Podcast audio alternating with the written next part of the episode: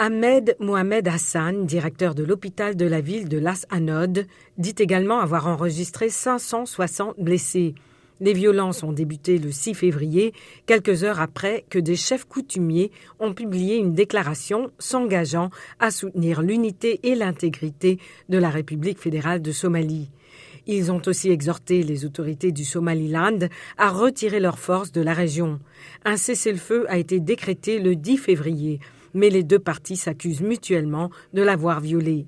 Le Somaliland a déclaré son indépendance de la Somalie en 1991.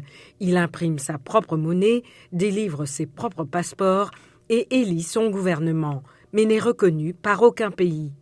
Des tensions politiques ont émergé ces derniers mois dans la région de Las Anod, revendiquée à la fois par le Somaliland et son voisin du Puntland, une autre région somalienne. Le HCR a affirmé vendredi dernier que plus de 60 000 Somaliens, des femmes et des enfants, ont fui Las Anod pour gagner le sud-est de l'Éthiopie voisine.